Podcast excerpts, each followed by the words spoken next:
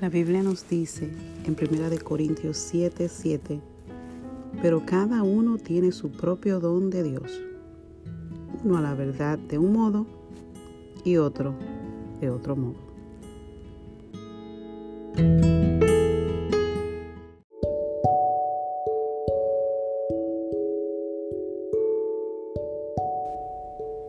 Es pues la fe, la certeza de lo que se espera y la convicción de lo que no se ve.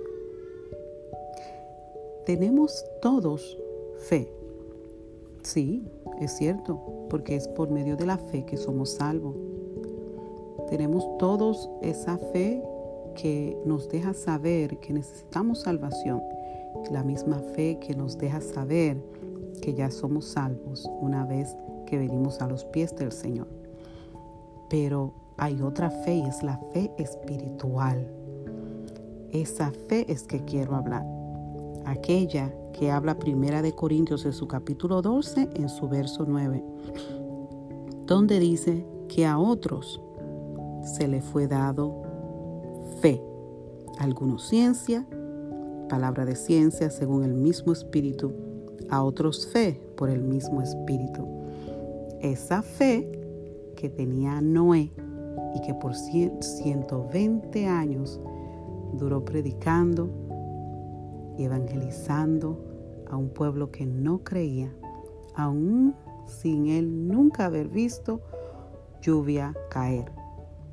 La misma fe que tenía Abraham, que creyó que sería padre de generaciones, cuando por naturaleza era imposible.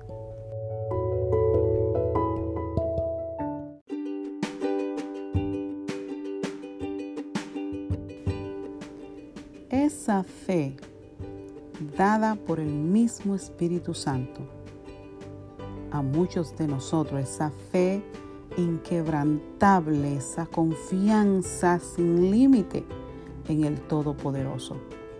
Esa es la fe. La fe que es don de Dios.